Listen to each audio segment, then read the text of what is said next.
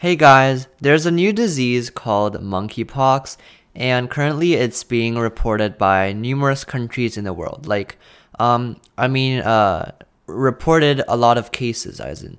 So, uh, monkeypox has been around for a while now, but now it's being reported in greater numbers.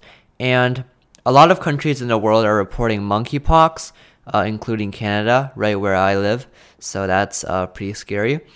And however, these cases are most frequent or most reported in Africa.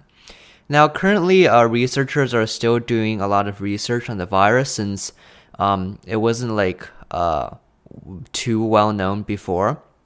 And typically, this virus is transmitted from uh, this monkeypox is typically transmitted from humans um, to humans from animals. I mean, so um, basically, the disease spreads from uh, the bodies of animals into humans.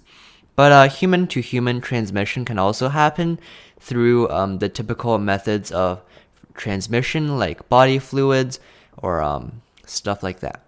So, now the symptoms of monkeypox are um, fever, headache, and then feeling tired or fatigue, and then muscle aches. So, uh, basically, your uh, typical fever symptoms. And then um, after a few days, you start to develop rashes around your body. So, like, sort of like huge bumps around your body. And then the bumps fall off after a few days, which is uh, pretty disgusting. But um, I think, or researchers currently think that it's not too harmful. And the incubation period is 7 to 14 days, which means that after you get the virus, you have to wait around 7 to 14 days, so a couple of weeks for the symptoms to show. Now, uh, right now, there is no cure for monkeypox, but uh, most people uh, recover within a few weeks. So um, it's not too serious of a disease.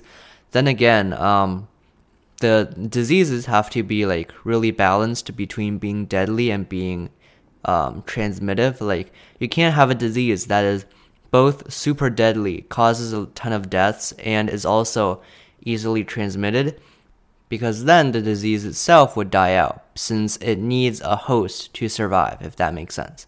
Now, um, monkeypox was first found in monkeys in um, as early as 1958, so it isn't necessarily a new disease, but um, it wasn't too uh, it wasn't too well known until now.